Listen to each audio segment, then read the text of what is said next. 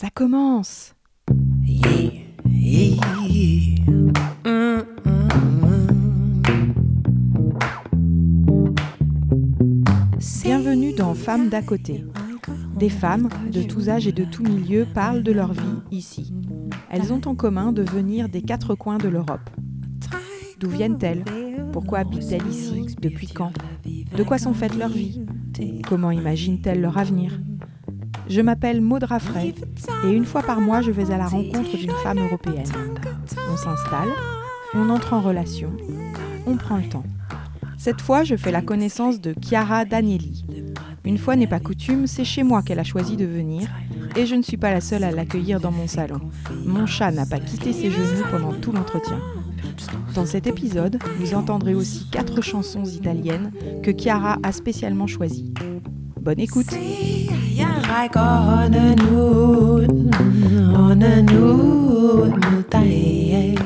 Bonjour Chiara, Chiara Danieli, c'est ça? De quel pays venez-vous? Je suis à Nantes depuis 10 ans, mais je suis originaire d'Italie, de Turin. Pour l'exactitude, je suis d'un petit village nord de Turin, ça s'appelle Ivrea. C'est à 50 km au nord, vers euh, la Val d'Aoste. Donc euh, c'est une euh, petite ville, mais très très dynamique. C'est une ville de combien d'habitants à peu près? C'est 15 000 habitants, Ivrea, et c'est 1 million d'habitants Turin. Et donc qu'est-ce qui vous a amené là? Oh, une longue Parce histoire. que 10 ans, c'est pas, c'est pas si vieux finalement. Donc, Oui. euh, vous avez eu, eu déjà une expérience de vie italienne. Vous Oui. n'êtes pas arrivée ici comme étudiante, par exemple. Pas du tout. En fait, euh, j'ai fait mes études à Turin, euh, dans- à l'université d'économie. Et tout de suite, euh, euh, après mes études, j'étais embauchée dans le groupe Fiat, dans l'audit interne, et puis euh, en tant que responsable financière d'une société financière du groupe Fiat. J'ai fait donc 15 ans dans le groupe Fiat et puis au bout de 15 ans, j'ai eu l'opportunité de participer au rachat d'une entreprise avec un groupe d'autres entrepreneurs. Et donc euh, ce projet était euh, à Paris à l'époque. Et euh, depuis Paris, on a été mis en relation avec une société de, de Nantes, en fait d'Ancenis. Et c'est par ce moyen que je suis venue à Nantes, par euh, le rachat d'une entreprise en fait. Vous avez été nommée, je crois, à la tête de cette entreprise euh, à Ancenis. Oui, je suis directeur général de cette entreprise. Et euh, donc, euh, je la dirige euh, avec une autre personne qui est le président directeur général, qui est l'actionnaire majoritaire. Et vous tenez à dire directeur général? Oui, Ça, Tout à ça fait, heurte oui. mon oreille. oui. Ah, je- ça m'intéresse de vous entendre sur cette question. Oui. Pourquoi vous y tenez? Euh, pour moi, une fonction doit être indépendante du sexe de la personne qui l'exerce. Et donc, euh, je fais abstraction du fait que je suis une femme, euh, tout comme je fais abstraction euh, de, mes collègues, s'ils sont femmes ou hommes, pour moi, ils exercent une fonction. Et du moment où on euh, féminilise la fonction, pour moi, on lui donne une connotation que je n'ai pas forcément intérêt à lui donner ou envie de lui donner, parce que je pense que j'agis en tant que directeur général et pas en tant que femme dans cette fonction. Donc pour vous, ça veut dire que euh, vraiment la terminologie directeur général est Et neutre. neutre. Exactement. Donc c'est vous avez parfaitement intégré que le masculin était le neutre en français. en italien, c'est comment Euh, Est-ce que vous avez un genre neutre? Oui, ou est-ce que non, vous avez non, on masculin, féminin non, aussi? on a masculin, féminin. Et il y, a, aussi cette, euh, je dirais, j'emploierais le mot prédominance euh, du masculin comme, comme le genre neutre. Dans les, dans les métiers, tout à fait. Oui, métier ou ailleurs. Oui, Mm. ou ailleurs, oui, tout à fait. Tout à fait. Mais la langue est construite comme ça, donc on ne peut pas refaire l'histoire. Maintenant, La langue est vivante. Oui, oui. Elle évolue Mais, quand même. euh, oui, oui, tout Et à elle fait. évolue par l'usage. Absolument. Alors là, vous, je vais, je vais pas m'empêcher, je vais, je vais faire ma militante parce que moi, je suis une convaincue qu'il faut utiliser le plus possible la féminisation pour la banaliser justement, la Oui. féminisation, pour que justement ça sonne pas, parce que j'entends parfaitement ce que vous dites.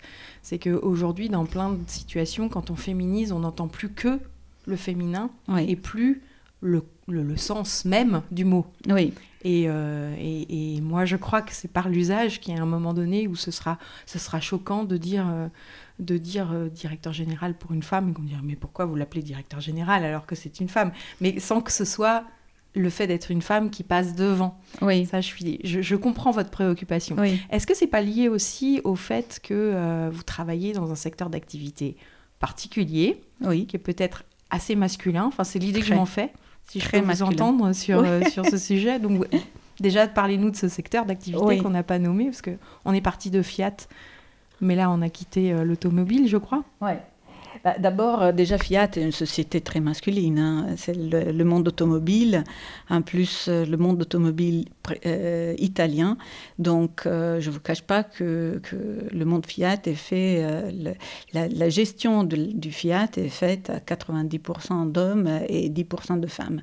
Donc, déjà là, je pense que j'ai fait un peu mes griffes dans le monde Fiat, ce qui fait que quand je suis venue en France et me, me retrouver dans une fonderie, parce que bon, la société que je dirige est une fonderie, ça m'a pas du tout freiné ou choqué. Je euh, me suis pas posé des questions par rapport au secteur d'activité. Néanmoins, c'est clair que la fonderie, c'est un monde exclusivement presque masculin. Euh, Dans notre entreprise, on fait un peu exception parce qu'on a 50% de, de femmes et 50% d'hommes dans les postes de direction, euh, ce qui n'est pas du tout le cas dans d'autres fonderies. Oui, c'est c'est très particulier, mais c'est pas non plus une volonté. Euh, C'est-à-dire, euh, on n'a pas euh, mis des quotas dans notre euh, gestion. On s'est dit, on va chercher les personnes qui sont les plus adaptées et les, les, les meilleures pour les postes qu'on veut recouvrir. Mais comment que- vous expliquez que vous, vous ayez trouvé à peu près 50% de femmes, alors que c'est pas le cas Parce que si on fait abstraction justement du sexe de la personne qu'on interviewe, on se rend compte que euh, très souvent, à parité d'expérience, les femmes ont, euh, à mon avis, une puissance et un engagement qui est très supérieur. Et donc, euh, quand on fait abstraction du sexe de la personne, franchement, on trouve euh, souvent des femmes qui sont tout simplement exceptionnelles. Et euh, dans notre entreprise, je pense qu'une grosse partie du succès de notre entreprise, c'est justement d'avoir euh, ce, ce- dans notre équipe des personnes exceptionnelles et souvent sont des femmes. Je ne dis pas tous, hein, parce qu'on a aussi des hommes sûr, qui sont pas de règles. très, oui, ils sont, sont très bons aussi, les hommes. Mais, mais, euh, voilà, euh, je pense que pour nous, c'est une force. Et c'est un phénomène récent ou c'était déjà le cas euh, avant que vous arriviez? Euh, non, avant que nous arrivions, il y avait quelques femmes, euh, mais pas autant euh, que maintenant. Donc il y avait deux femmes dans les postes de direction. Aujourd'hui, on est 50-50, donc on a une dizaine de femmes, une dizaine d'hommes. Et est-ce que vous ne pensez pas que votre arrivée, que vous le vouliez ou non, a changé potentiellement la perception également des candidates sur les, sur les postes à haut niveau, je veux dire, dont vous vous occupez aussi, euh, ou qui ont un- une influence importante pour quelqu'un qui candidate, qui s'intéresse à qui dirige l'entreprise Il y a un signal envoyé. Peut-être, peut-être. Oui, j'ai pas pensé à ça. Euh, récemment, un collaborateur m'a écrit que je suis un peu un exemple euh, pour, en tant que femme dirigeant dans, notre entreprise. Euh, J'avais pas forcément pensé à ça parce que, comme je vous dis, je pense pas forcément à qui je suis quand je dirige une entreprise. Euh, donc, euh, mais peut-être aussi que ça quelque part rassuré le fait de, voir que euh, rentre dans une entreprise qui a une dirigeante féminine. Peut-être. En tous les cas, ça ouvre le champ des possibles. Et ça ouvre. Ça oui. dit que c'est possible. Oui, oui, finalement. absolument. Oui. Mais je pense qu'une partie de, de ça, c'est aussi dû euh, aux recruteurs et ce qu'ils pensent derrière une candidature féminine. Je me rappelle que quand je suis rentrée dans le groupe Fiat, j'étais à l'époque, j'avais 26 ans, la première chose qui m'a été demandée était si j'étais fiancée, si j'étais en couple et si je comptais euh, me marier et avoir des enfants. Et donc à l'époque, euh, j'ai répondu non avec une N majuscule parce que je ne voulais pas me priver de ce poste qui m'intéressait énormément. Mais aujourd'hui, j'y repense et je trouve que c'est quand même euh, extraordinaire que euh, devant une candidature euh, d'une personne, on pose tout de suite la question, dans le cas d'une femme, on pose tout de suite la question, est-ce qu'elle veut se marier, est-ce qu'elle veut avoir des enfants? Euh, Alors qu'un homme, on lui pose pas cette question. Ou alors, en tous les cas, on n'envisage pas que ça ait des répercussions sur sa vie professionnelle. Exactement. Et dans notre cas, quand on embauche des femmes, euh, on n'y pense pas du tout. Euh, dans notre entreprise, on embauche une femme parce qu'elle vaut le poste, parce qu'elle a l'expérience, parce qu'elle nous intéresse comme personnalité. Euh, après, c'est un événement éventuellement très heureux si elle a des enfants, si elle a une vie de, de couple et de famille, heureusement, parce que euh, je trouve que, que la stabilité aussi de la personne passe par là. Donc euh, après, oui, parfois il faut, il faut se priver de quelques heures de la personne parce qu'il y a l'enfant malade, mais je m'en fiche, je veux dire, à la fin, je regarde le résultat du travail, je ne regarde pas si elle était là ou pas là, une, une heure donnée. Quoi. Donc, euh, à mon avis, ça dépend beaucoup de, voilà, de la mentalité de ceux qui Mhm. embauchent et comment ils voient les choses. Si, euh, si on ne regarde pas ces aspects-là, je pense que les femmes ont tout à fait leur... euh, ont- Bien sûr. En fait, ce, dont, ce à quoi vous faites référence, c'est la question des stéréotypes. Oui. Et des stéréotypes dont les pires, c'est ceux dont on n'a pas conscience, en fait. Oui. Parce que ceux dont, déjà, quand on commence à en prendre conscience, on peut commencer à se mettre à, à- faire le pas de côté pour euh, s'en détacher. Mais est-ce que vous avez dû quand même travailler justement là-dessus, sur la question des, des... sur ce que vous évoquez? Vous dites ça dépend de comment on aborde un entretien, qu'est-ce qu'on regarde, quelles questions on pose selon qui on a en face de soi. Donc finalement, on est toujours bien obligé de tenir compte de qui on a en face de soi pour justement tenir cette position que vous souhaitez, c'est-à-dire ne pas faire de différence entre un homme et une femme, parce que instinctivement, la plupart des gens font une différence sans même s'en rendre compte, avec une espèce d'habitude en fait. Comment vous avez dans, dans votre entreprise, est-ce que vous avez quand même assez travaillé sur ces questions justement pour que pour dépasser ça, quoi, pour qu'on ne soit pas dans des biais de recrutement à longueur de temps qui écartent en fait des candidatures féminines de fait? Euh, avec vos collaborateurs, avec oui. la DRH, euh, enfin. Euh, juste, je pense que au fil du temps, dans notre entreprise, est devenu un peu naturel d'embaucher des femmes. On a même euh, une femme aujourd'hui qui est chef d'équipe et qui est une ingénieure, une jeune ingénieure, euh, chef d'équipe, qui travaille dans une ambiance très très masculine.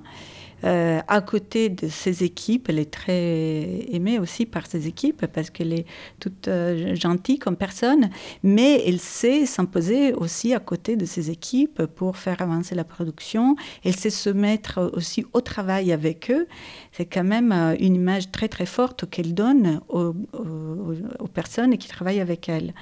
Donc chez nous, c'est désormais, je dirais, une chose un peu naturelle, le fait d'avoir ce mélange entre les hommes et les femmes, les femmes et ce qui fait qu'on n'a pas dû euh, la travailler quelque part. Euh, il faut dire aussi que depuis que nous sommes arrivés à la tête de cette entreprise il y a dix ans, beaucoup, beaucoup de personnes ont changé. Donc, euh, il y a beaucoup de collaborateurs qui ont quitté l'entreprise et d'autres qui sont qui, qui nous ont rejoints. Et ceux qui nous ont rejoints sont un peu à l'image de ce que nous sommes, hein, parce que c'est nous qui l'avons choisi. Donc, Il y a euh, un cercle vertueux qui il y a un cercle virtuel. Ouais. Pour nous, ce qui est très important, c'est la capacité de travailler avec les autres et l'engagement qu'une personne porte dans l'entreprise. Et euh, je pense que euh, là, il n'y a, il y a pas de faute. hein. Il y a, les femmes, je pense qu'ils ont une, euh, quelque chose en plus, souvent. Ils, sont plus généreuses dans leur euh, façon de travailler. Ils sont plus altruistes. Ce qui fait que, à mon avis, avoir un mélange de femmes et d'hommes, c'est la meilleure euh, euh, Combinaison. combinaison pour le succès d'une entreprise. Absolument.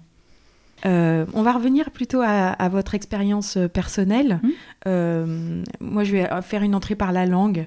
Euh, donc, vous n'aviez jamais vécu ailleurs qu'en Italie avant de venir en France? Euh, oui et non, parce que j'ai toujours aimais énormément voyager, apprendre des langues, euh, vivre à l'étranger. C'était quelque chose qui m'attirait énormément. Je venais d'une ville, euh, Ivrea, dont j'ai parlé brièvement, qui était une ville très très ouverte vers le monde extérieur, vers l'international, parce que c'était le siège d'une société qui s'appelait Olivetti. C'était une société qui faisait des machines à écrire à l'époque, après des computers, des, euh, des ordinateurs. Et euh, donc, elle était, euh, pour les années 60-70, elle était une ville très ouverte à l'international. Elle avait déjà des sièges partout dans le monde. Donc, il y avait cette culture d'ouverture très, très développée, avancée. Et, donc, dès ma première âge, dès, le début de ma vie, euh, j'étais toujours intéressée par l'apprentissage des langues. J'ai fait mes cours de français quand j'étais encore à l'école primaire. J'ai fait de l'allemand, j'ai fait de l'anglais. J'ai vécu en Allemagne. Et après, euh, quand j'étais chez Fiat, j'ai voyagé énormément. J'étais dans l'audit interne. Et dans l'audit interne, je passais presque euh, toute la grosse partie de mon temps euh, aux États-Unis. J'étais en Afrique du Sud, j'étais en Angleterre, en Allemagne, un peu partout. Euh, seule la France, c'était un pays dans lequel ils ne m'envoyaient jamais parce que je parlais très bien anglais, allemand. Donc ils disaient, bon, euh, pour le français, on a d'autres personnes. Et donc je ne connaissais pas très bien la France. Et donc quand je suis après venue en France, j'ai dû réapprendre un peu mes bases de français parce que je les avais quittées à l'école primaire. Donc je, me suis remise à l'étude de la langue, mais ça me frayait pas du tout. Vous savez, le Piémont est une, euh, région, euh, c'était la Savoie à une époque, hein, euh, donc c'est une région très, de culture très française. Donc pour moi, la France était vraiment le pays, le pays frère, le pays à côté. C'était pas vraiment de l'étranger. Et d'ailleurs, je me sens plus européenne que, que française. Je dois dire que je me sens très, très européenne. Euh, que, que française, que italienne d'ailleurs. hein. Je- Ouais, ça m'intéresse de vous entendre sur ce sujet. Ouais. D'ailleurs, euh, j'ai pris ma, ma citoyenneté française il y a quelques années, donc euh, je me suis naturalisée française. C'est vrai Donc j'ai la double nationalité aujourd'hui. D'accord. Mais parce que moi, je voudrais avoir euh, un passeport européen. Je pense que c'est c'est vraiment ce qui nous manque aujourd'hui. C'est ce qui fait le plus sens pour vous euh, dans votre positionnement de citoyenne. Absolument. J'ai choisi ce moment pour vous faire découvrir l'une des chansons sélectionnées par Chiara. Il s'agit de Garçon d'Europe par Gianna Nannini, une chanteuse rock des années 80, icône du féminisme italien. Un modèle de courage et de liberté pour la génération de Chiara. Tu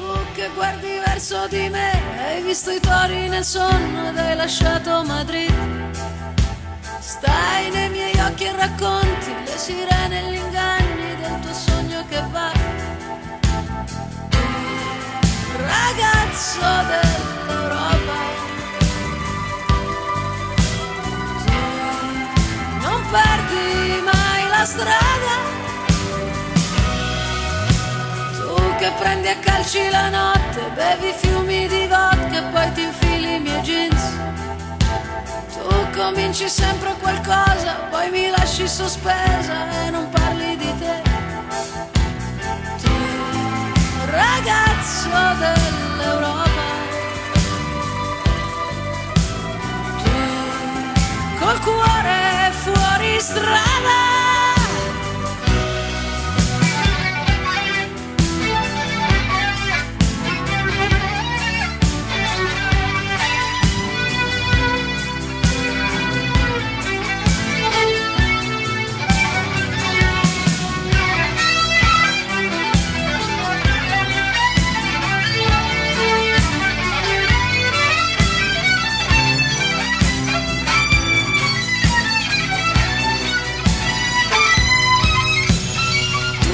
L'amore selvaggio, trovi sempre un passaggio per andare più là.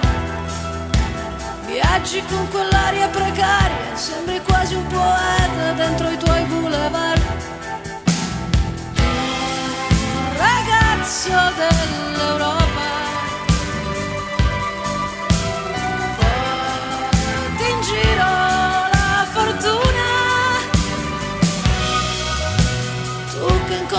tutti per caso, non ritorni a Varsavia per non fare il soldato.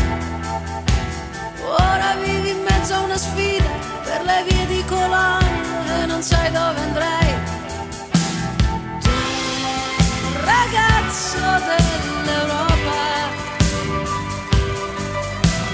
tu non pianti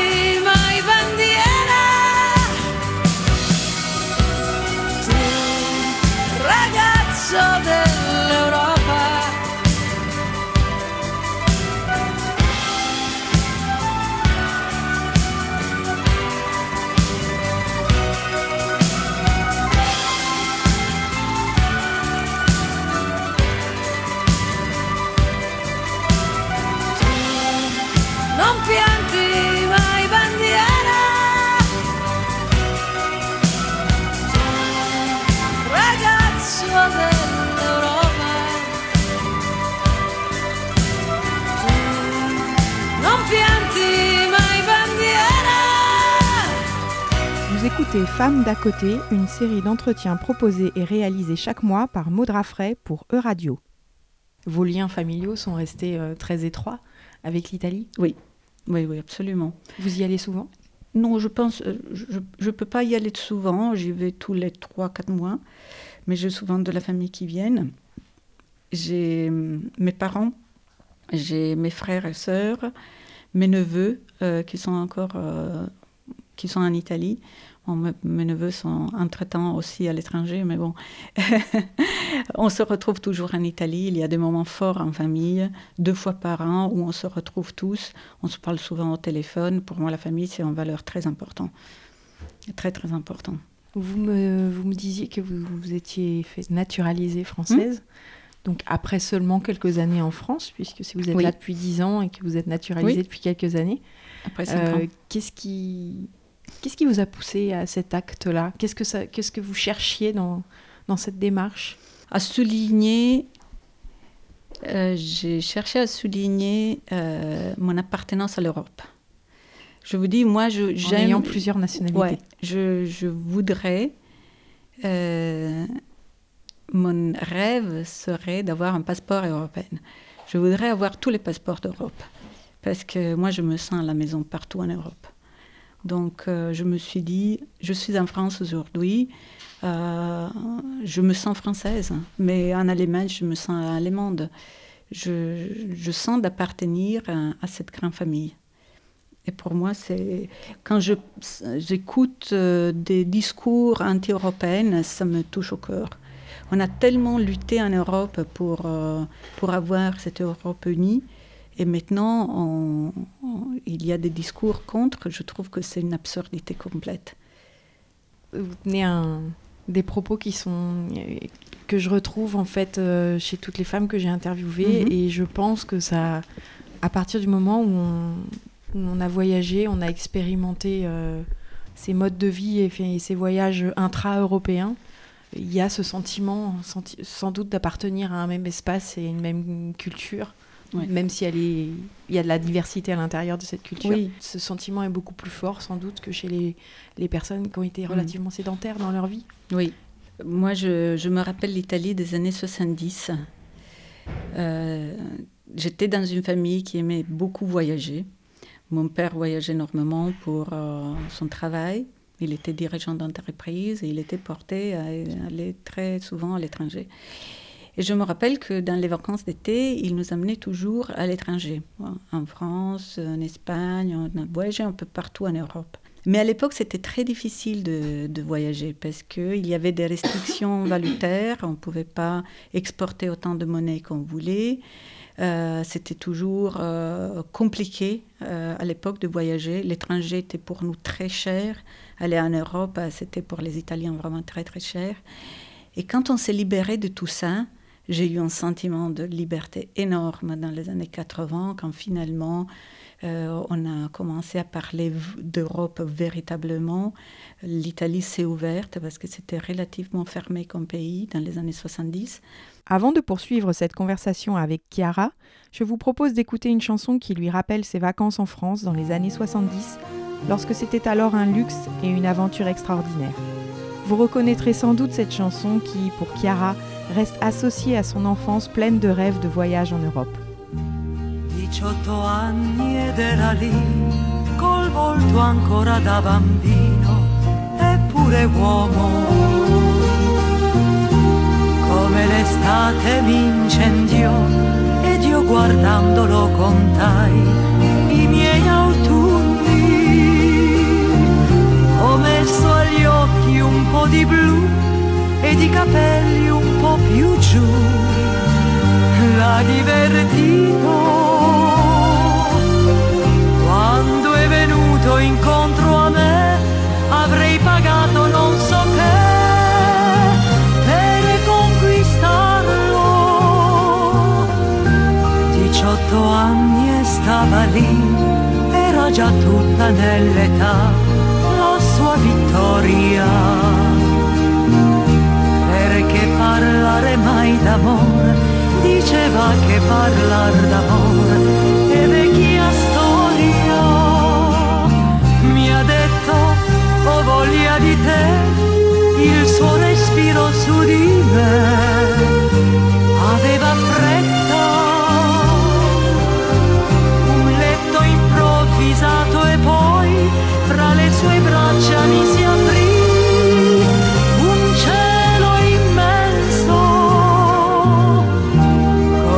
18 anni stava lì che lo rendevano insolente di sicurezza. E si era appena rivestito che io sconfitta ritrovai la mia tristezza. Volevo dirgli resta Dans les années 80, j'ai commencé à respirer cet air de- de- d'Europe, d'ouverture. Euh, Je me rappelle, à l'université, j'avais des collègues, des amis euh, qui étaient allemands, qui étudiaient en Italie. Moi, je rêvais d'aller euh, faire mes études en, Allemagne. C'était tellement un sentiment énorme de liberté que je me dis, c'est extraordinaire. Je ne peux pas m'imaginer qu'on revient sur, sur ça, qu'on revient une Italie enfermée sur soi-même, une France enfermée sur soi-même. C'est c'est tellement absurde, c'est contre, euh, contre l'histoire, c'est aller contre l'histoire. En plus que moi, je voyage aujourd'hui euh, aux États-Unis, je voyage en Afrique, euh, je, voyage beaucoup en Chine aussi pour des questions professionnelles. Je vois les puissances de ces pays-là. Je me dis, mais qu'est-ce que pourrait faire la petite Italie contre, contre, à négocier contre la Chine, négocier contre les États-Unis? On ne pourrait rien faire, on n'est rien sans l'Europe. Il faut se rendre compte de réalité. Aujourd'hui, on a besoin de la puissance européenne tous ensemble pour pouvoir aussi s'imposer sur les marchés mondiaux. Autrement, on est mangé. hein. Donc, euh, pour moi, c'est c'est une absurdité, le- la, la division de l'Europe. Donc, euh, je garde mes, mes passeports européens. Et vous vous en servez pour voter? Pour, Oui. euh, oui. oui, bien sûr. Donc vous votez dans les deux pays aujourd'hui? Tout à fait. Oui. Donc les dernières élections en Italie n'ont pas dû vous réjouir beaucoup. Catastrophe. Mm. C'est véritablement une catastrophe. Euh, quoi dire hein? Je pense que l'Italie, et là je, je- je me rends compte, euh, je me suis rendu compte, j'étais en Italie le week-end dernier, euh, l'Italie a souffert beaucoup de la politique d'immigration euh, européenne. L'Europe a un peu Il l'a laissé, laissé seule. passablement seul, Ouais, Mm. ouais, avec les Grecs, ouais, se exactement. débrouiller. De se débrouiller et le- les élections sont le résultat de tout ça. Et ce qui me touche beaucoup, c'est que l'Italie est un pays très européen, très fil-européenne, et là euh, est en train de changer la mentalité parce que ces partis qui vont prendre le pouvoir, le mouvement 5 étoiles plutôt que euh, la Ligue, euh, la Ligue du Nord, euh, sont deux partis, tous les deux populistes, entre guillemets anti-européennes. Et, euh, et donc, je pense que ça risque d'éloigner l'Italie de, l'Europe. J'espère que ce n'est pas le cas, mais c'est un risque. Dans un pays que, comme je vous dis, était parmi les, plus euh, pro-européennes euh, dans notre continent. Donc, euh, c'est vraiment dommage. Mais d'autre part, je comprends aussi que face à, à la crise humanitaire, face à l'immigration massive qu'on a sur nos côtes, le fait d'être laissé seul, quand j'entends euh, que- les, gendarmes françaises repoussent euh, euh, sur les côtes italiennes les, immigrants quand on rentre en, en France, je me dis, mais et nous, on fait quoi avec? Je comprends bien que euh, Monaco, que Nice cherchent à se débarrasser de ces gens-là, mais voilà, après, ils restent tous euh, collés. Oui, mais je, enfin, je suis d'accord avec vous, c'est un sujet européen. Euh, Moi, j'étais à Turin, je me suis vraiment, j'étais très surprise de la quantité d'étrangers qu'il y a aujourd'hui à Turin. Mais la ville, est, elle craque sous, sous la quantité d'étrangers. C'est impressionnant, mais parce que tout le monde cherche à rentrer en Europe, et donc ils arrivent à Turin et ils sont bloqués là, à la frontière. Il faut résoudre le, le- le Mm. problème de notre façon. hein. Sur le sujet de la langue, aujourd'hui, c'est quoi votre rapport à- avec le français? Est-ce que vous vous sentez aussi libre avec euh, qu'avec l'italien? Enfin, quel rapport vous Oui. entretenez avec la langue? C'est c'est assez intéressant comme question parce que je pense aujourd'hui que je ne parle pas bien ni le français ni l'italien. Je mélange les, tout, les deux tout le temps. Donc au final, je parle un mélange de, des- des langues. euh, Vous êtes est- dur avec vous-même, hein. Non, non, mais c'est un peu, un peu ça. Euh, mes parents, quand je parle en italien, Ils me disent que je parle, que je mélange avec beaucoup de français. Aujourd'hui, je me sens à l'aise euh, avec les deux langues, je dois dire. Je fais encore des, des, des- des- des erreurs de français quand je, sur certaines choses euh, qui ne rentrent pas. Mais autrement, je me sens complètement à l'aise dans les deux langues. Mais j'avais, dans toute ma vie, j'étais toujours intéressée par les langues étrangères. Et donc, euh, ça m'intrigue toujours d'apprendre une autre langue. Et quand on apprend une autre langue, on se rend compte que les personnes qui parlent une autre langue, donc les étrangers par rapport à soi, ils ont beaucoup de points en commun avec nous. Beaucoup, beaucoup plus de ce qu'on imagine. Quand j'étais jeune, je- j'allais dans des pays dont je ne connaissais pas la langue, par exemple, j'allais souvent en Grèce. J'a- J'adore la Grèce. Et je faisais beaucoup de vacances en Grèce. Et je me demandais toujours, mais qu'est-ce qu'ils se disent, les Grecs quand ils parlent, qu'ils se disent des choses, peut-être ils se disent des choses différentes de nous. Et après, non, en vérité, non. La plupart des discours sont très similaires d'un peuple à l'autre. Quand on découvre la langue, on découvre que les personnes sont finalement très similaires. Ah oui, vous n'êtes pas, euh, vous n'êtes pas touché par euh, l'idée que euh, la façon dont une langue est construite génère des façons de penser aussi, en fait. Bah, certainement. Maintenant, je parle de langues euh, qui nous sont proches. hein. Quand je pense, par exemple, au chinois. L'année dernière, euh, j'étais souvent en Chine et euh, je, voulais apprendre un peu de chinois. Je commençais à un peu apprendre des cours de chinois.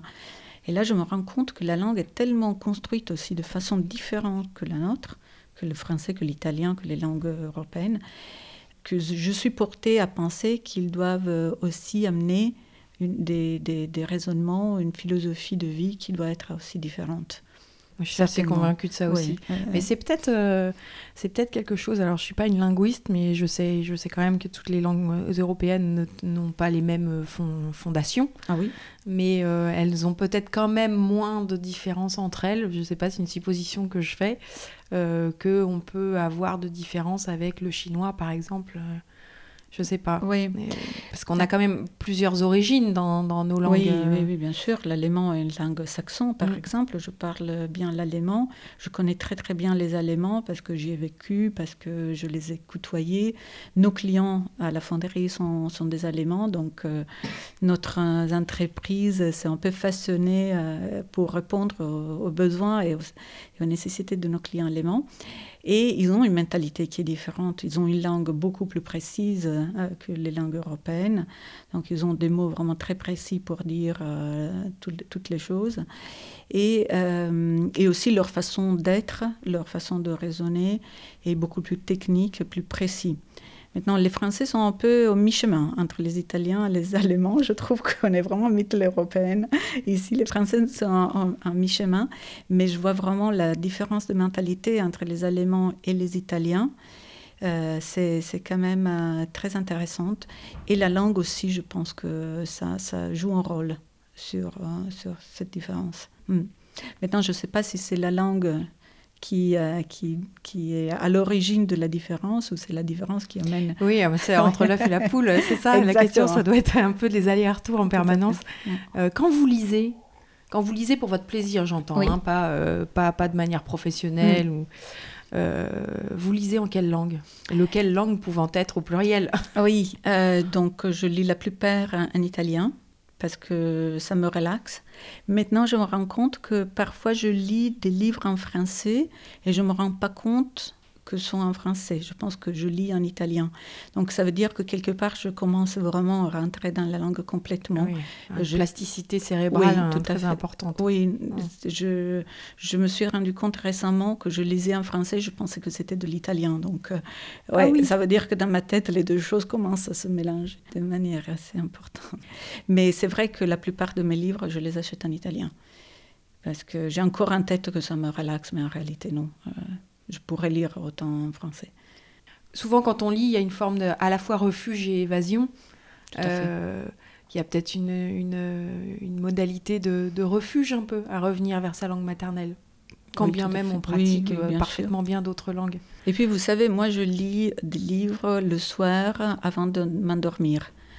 Et donc, euh, là, c'est mon chemin. Suis, C'est euh, aussi une façon de faire la rupture avec le reste de la journée. Exactement. Mhm. Et, ouais. et donc, euh, Et alors, ça vous amène à rêver en quelle langue? Ah bah, ce nuit, je me suis disputée en français avec une personne. Donc, euh, mais probablement, ça dépend avec qui euh, je... Vous interagissez dans Oui. votre, dans Dans votre rêve. Oui, oui. En fait, vous contextualisez. Si vous êtes euh, dans votre entreprise, vous parlez en français avec Oui. vos collègues. Et si vous êtes avec fait. un client allemand qui vous agace, vous parlez allemand, c'est ça? Oui, tout à fait.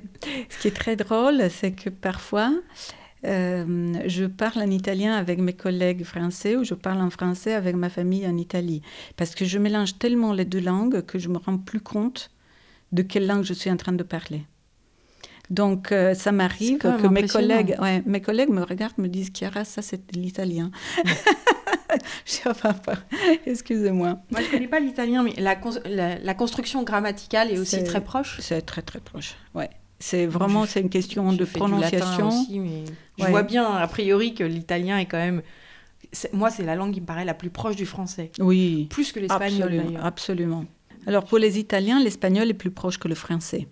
L'italien et l'espagnol sont très très proches. Donc euh, moi en tant qu'italienne, je peux parler avec un espagnol, il me parle en espagnol et je comprends et lui il comprend.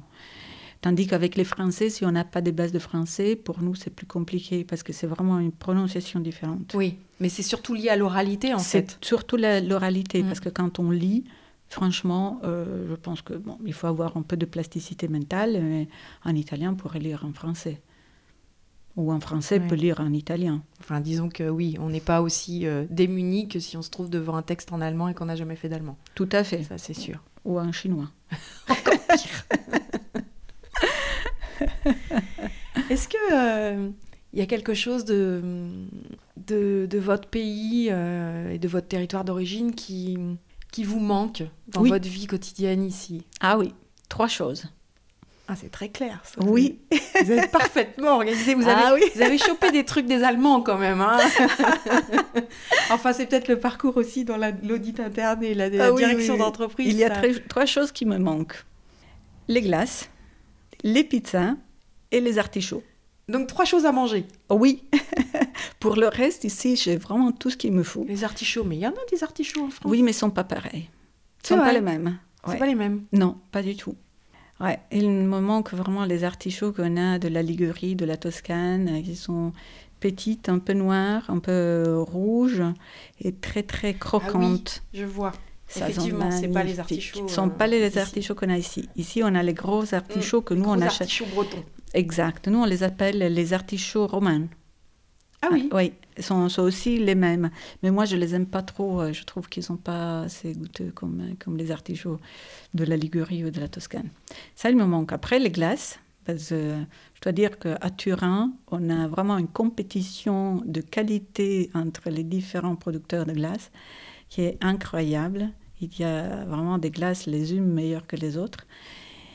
Et là, ici, euh, je trouve qu'il manque un peu un bon glacier. À chaque fois que je vais en Italie, je dis aux différents marchands de glace, mais pourquoi vous vous installez pas à Nantes?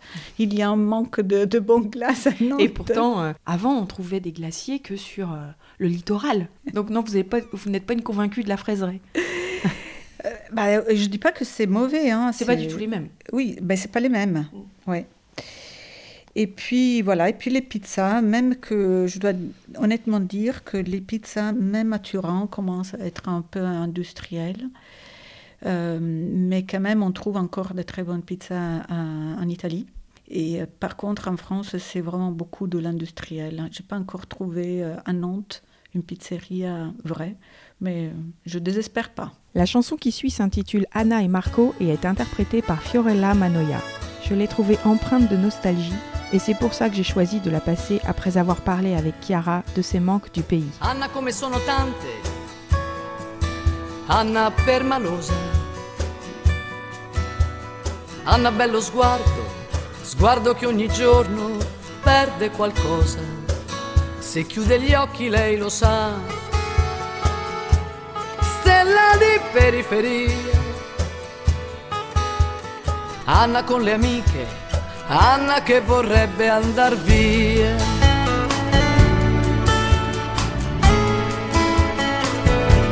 Marco grosse scarpe, poca carne. Marco cuore in allarme. Con sua madre una sorella, poca vita, sempre quella. Se chiude gli occhi lui lo sa. Lupo di periferia. Marco col branco, Marco che vorrebbe andar via. E la luna è una palla ed il cielo un biliardo. Quante stelle nei flipper sono più di un miliardo. Marco Vous écoutez Femmes d'à côté, une série d'entretiens proposés et réalisés chaque mois par Maud Raffray pour Euradio.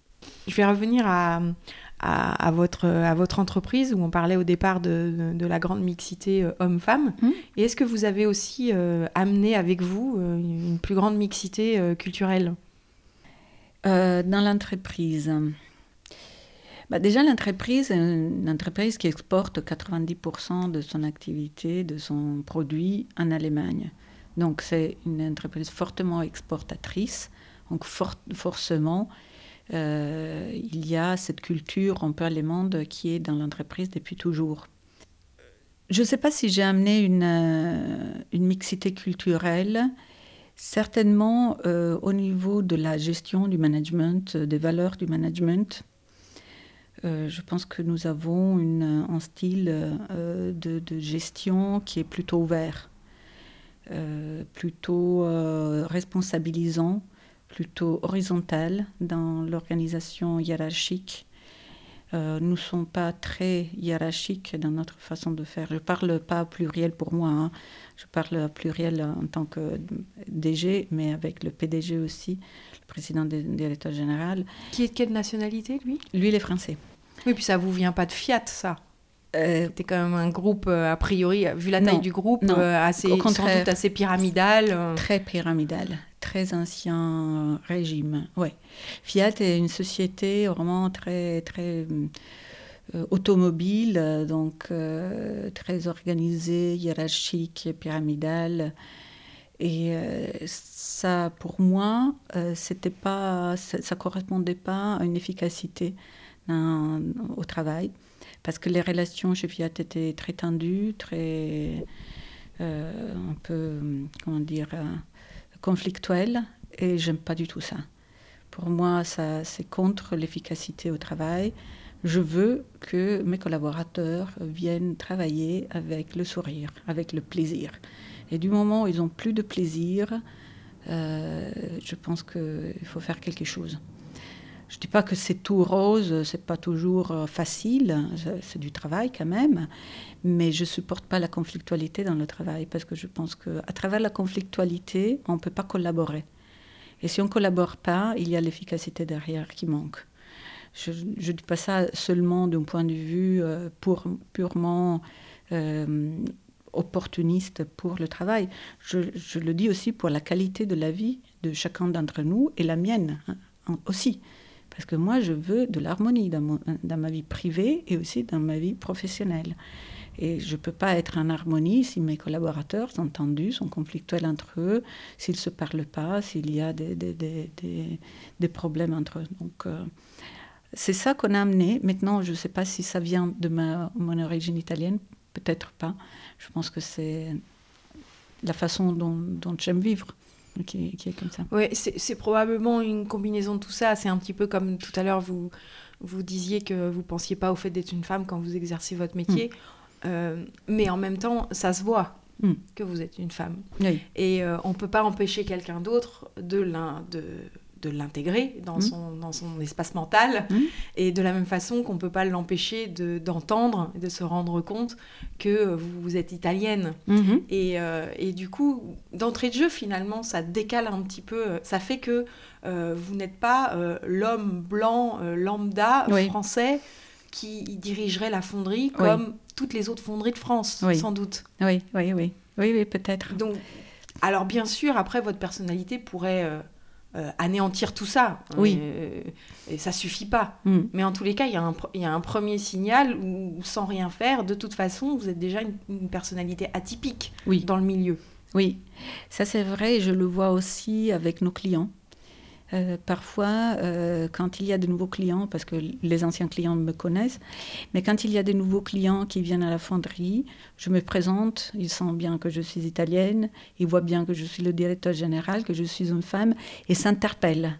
Et souvent, je trouve que ça donne euh, presque une curiosité positive. Comme dire, tiens, c'est original ça, c'est c'est nouveau, ça change. Euh, on n'a pas, comme vous dites, hein, l'homme classique, euh, un, peu, euh, un peu macho classique de la fonderie. quoi. C'est un- peu différent. Bon, J'ose imaginer que ça peut donner des, une, une, une- des parts différentes, peut-être positives, parfois peut-être non, hein, parfois ça peut être au contraire contre-productive. Oui, mais en tous les cas, euh, probablement moins neutre. Moins, Moins neutre, oui. Du coup, euh, mine de rien, ça peut aussi être une, enfin, d'une certaine façon, vous préparez, ça vous prépare le terrain pour peut-être aussi faire des propositions euh, de façon d'être et de façon de travailler un peu différentes. Oui. Peut-être que d'entrée de jeu, les gens sont un peu préparés à ce que ce soit cette fois-ci différent. Oui, oui, oui, peut-être. Mais je pense que depuis que j'ai commencé à travailler, je trouve que les réactions de rejet, euh, je trouve que ça. Je dis pas que ça disparaît, mais je trouve qu'ils sont moins marqués. Au fur et à mesure, je trouve qu'il y a une évolution. Même. progresse. un progrès. Je travaille depuis 25 ans et j'ai vu euh, une évolution. Maintenant, euh, je ne sais pas si j'ai vu une évolution aussi parce que j'ai acquis aussi de la euh, de l'assurance en moi-même. Donc, euh, j'ai aussi acquis de l'expérience. Je sais comment traiter certaines choses. Je suis passée d'un pays à un autre pays. Donc, il y a une différence culturelle peut-être aussi. Il y a aussi une position dans mon, mon entreprise par rapport à une position que j'avais en tant qu'employé chez Fiat. Donc, c'est clair que tout ça, ça amène un regard différent de personnes vers, envers de, de moi et, ma, et, et mon être professionnel. Mais j'ose espérer aussi qu'il y a une évolution dans les mentalités.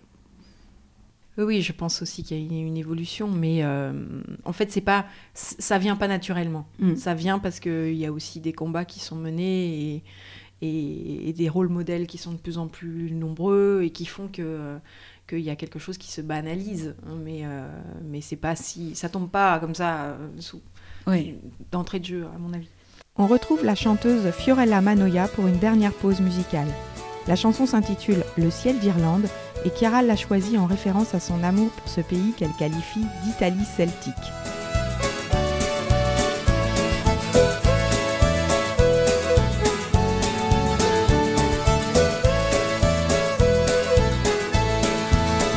Il cielo d'Irlanda è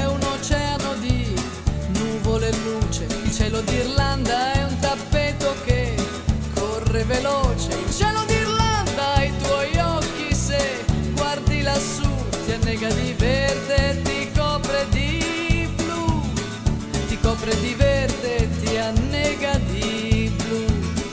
Il cielo d'Irlanda si sfama di muschio e di lana. Il cielo d'Irlanda si spulcia i capelli alla luna.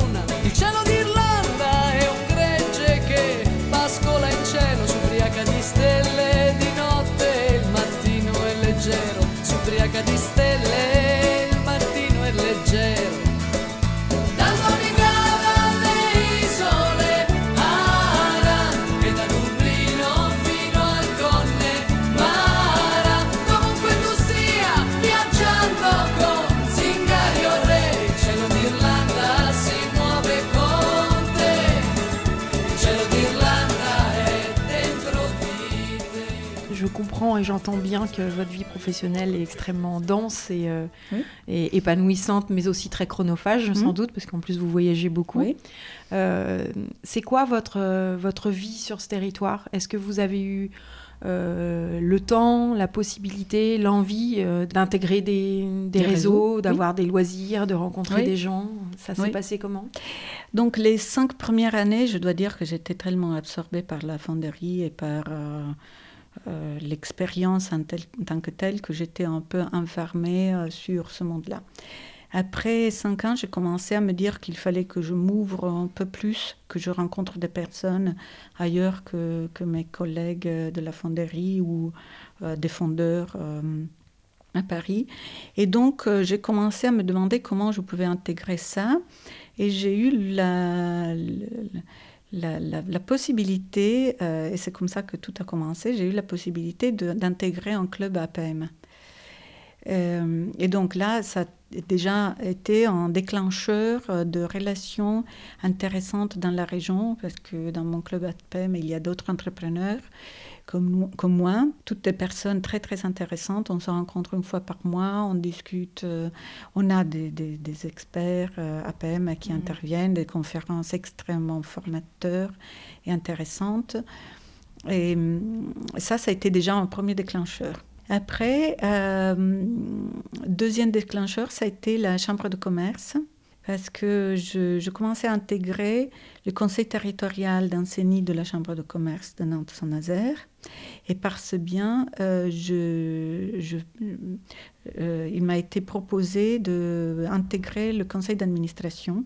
Donc je suis élue à la chambre de commerce. Et ça, c'est un réseau immense. Euh, la chambre de commerce, c'est une ouverture euh, incroyable, une ouverture d'esprit, des contacts, un réseau. C'est vraiment super intéressant. On fait partie, je fais partie de commissions. C'est du volontariat, hein, c'est de Mhm. bénévolat parce qu'il n'y a pas de rétribution derrière, mais on a l'opportunité de travailler avec d'autres entrepreneurs sur des commissions spécifiques, sur des sujets particuliers. Et c'est très, très, très enrichissant. Et depuis, euh, je trouve que je me sens vraiment très intégrée entre l'APM, la Chambre de commerce. euh, et puis, c'est une ville euh, extrêmement ouverte, Nantes. C'est agréable. Les gens sont, sont accueillantes, sont ouvertes. C'est facile de rencontrer des personnes. C'est facile de, de, de- de- oui, de se sentir intégré.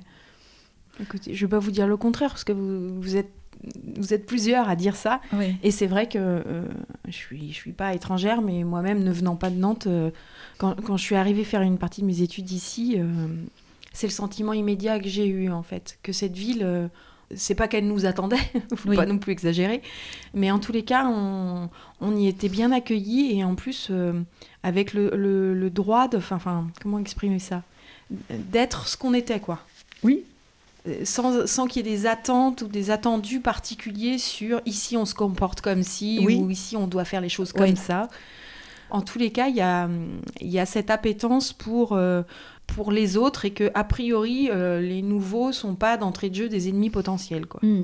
des Non. concurrents potentiels, des, gens qui sont intéressés, qui non, c'est une Ouais. ville qui a quand même beaucoup grandi avec une histoire de port. Oui, ça me fait penser un peu à Milan, Nantes, parce que Milan est une ville très ouverte, été toujours une ville de commerce, avec des personnes qui rentrent, qui sortent, donc euh, c'est très facile de s'intégrer à Milan, parce que c'est une ville qui a l'habitude d'intégrer d'autres personnes.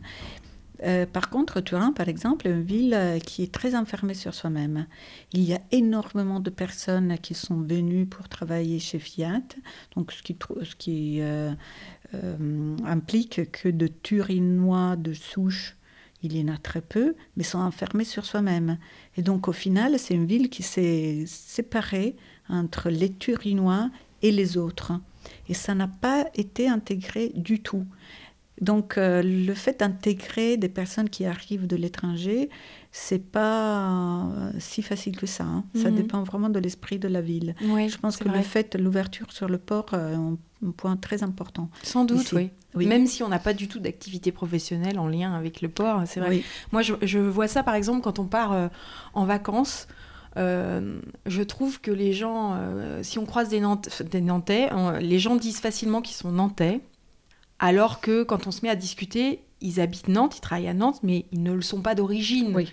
Et ils peuvent avoir 40 ans et en fait être arrivés là depuis 10 ans et avoir vécu 30, 30 ans euh, partout ailleurs, mais, ou même dans une, dans une seule région ailleurs. Et on- en fait, je trouve que c'est une ville que les gens adoptent. Oui, Et quand ils vont ailleurs, ils Ouais. disent qu'ils sont nantais. Oui, parce que c'est une ville qui nous adopte aussi. Mm. hein. Moi aussi, quand je vais, quand je, je suis, euh, je suis ailleurs, euh, ils me demandent euh, d'où je suis. Ça me vient presque naturel de dire je suis nantaise, bien que je ne le suis pas du tout. Même, euh, même mon accent, c'est pas nantais. Mais ça me vient presque, presque automatique. Tandis que dire je suis turinoise, Turin, ça, je me, je me suis jamais en- sentie intégrée même si je suis née et mes parents sont de Turin, mais je ne me sens pas intégrée dans la ville. C'est c'est incroyable. Mais c'est parce que Nantes est une ville qui euh, adopte les personnes et qui intègre les personnes. Donc c'est très agréable. Pour conclure, euh, votre avenir, vous le voyez où? Où Comment? Oui. Bah, D'abord, je, je le vois à Nantes. Franchement, je suis très attachée à cette ville. Euh, je ne me vois pas aujourd'hui aller ailleurs. Donc, euh, j'espère et je souhaite rester à Nantes. Après, je continuerai euh, à avoir beaucoup de relations avec l'Italie parce que toute ma famille est là-bas. Il y a un très bel euh, avion euh, EasyJet Nantes-Milan tous les jours, plusieurs fois par jour. Donc, euh, 50 euros aller-retour, c'est nickel. Et donc, pour moi, pour moi, vraiment, ma vie est ici. Je me vois rester ici. Je vous ai pas posé de questions personnelles d'ailleurs, mais euh, vous avez une famille euh, ici Vous- Une famille, non. J'habite euh, en couple. Je suis en couple, mais, mais je n'ai pas de- d'enfants. Un couple, c'est une famille hein, déjà. Oui, oui, oui, mais ce que je veux En dire. les cas, vous avez des attaches personnelles, Oui, tout à fait. Mm. Oui. au-delà de, de De- votre, de votre oui. engagement oui, professionnel bien sûr. et du réseau élargi, euh. CCI, etc. Tout à fait.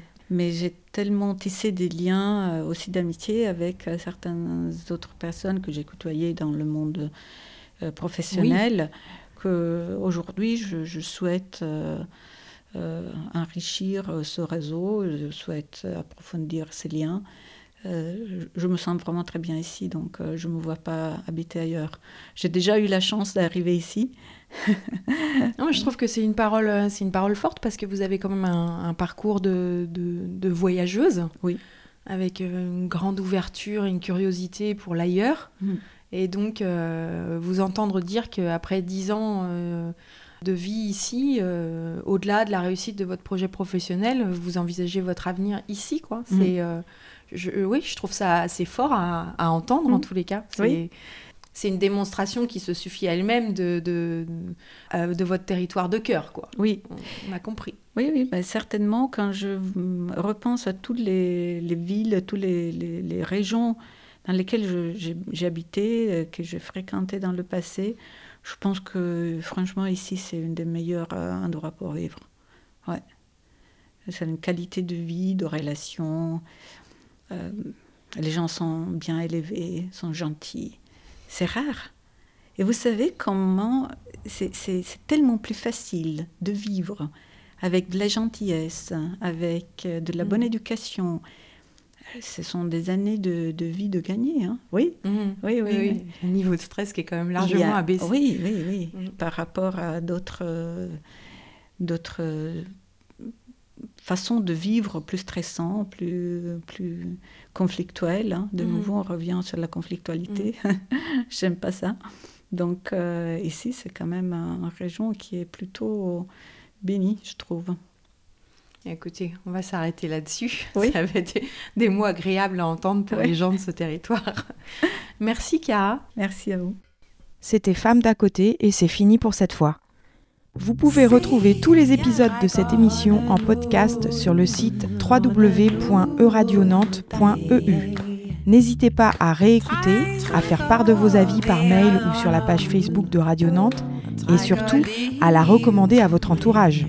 Merci et à bientôt.